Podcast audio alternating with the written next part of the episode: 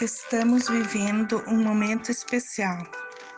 É importante que, mesmo de modo virtual, possamos orientar nossas famílias que se voltam para o Senhor em atitudes de fé, na escuta da palavra de Deus e no serviço a Deus através do próximo.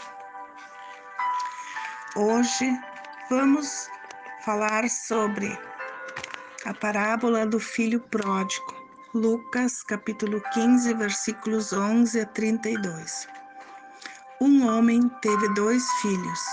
Um dia o mais moço disse: Pai, dá-me a parte que me toca. O pai repartiu entre ambos a fazenda. O rapaz pegou tudo que era seu e partiu para um país distante.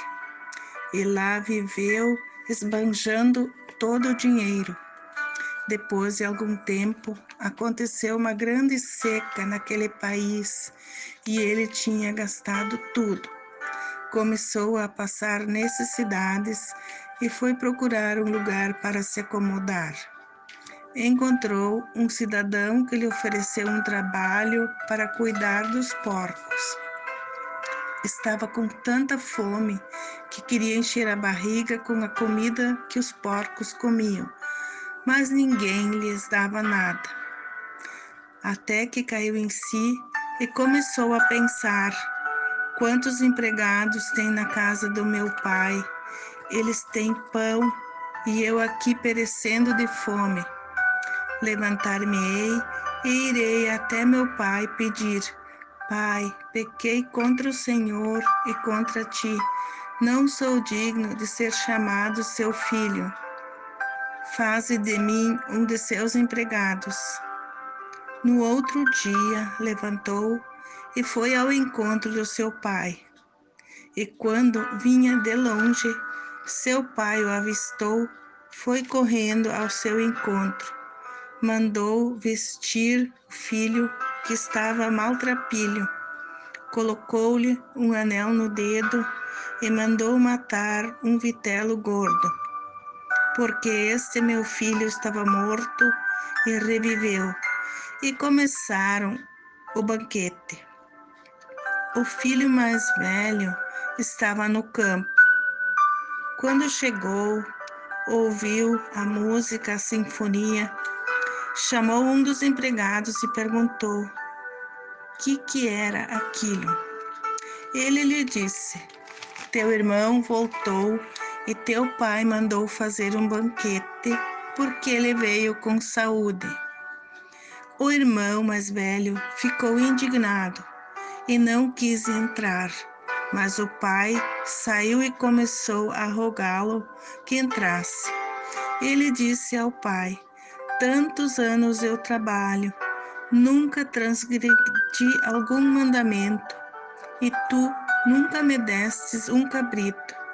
Mas esse teu filho, que gastou tudo com prostitutas, logo mandas matar um novilho.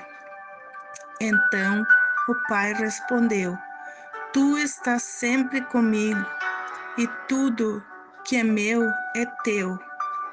Era preciso fazer um banquete esse teu irmão era morto e reviveu, tinha se perdido e achou-se.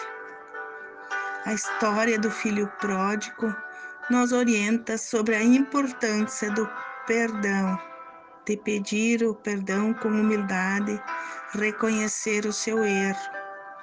O filho arrependido e surpreendido pela miséria reivindica o perdão.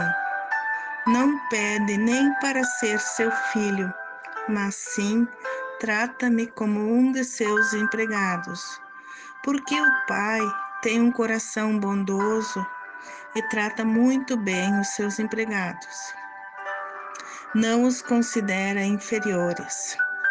Assim, Deus Pai também nos perdoa e oferece o seu reino também se percebe na parábola o egoísmo do irmão mais velho, que se incomoda com a volta do irmão.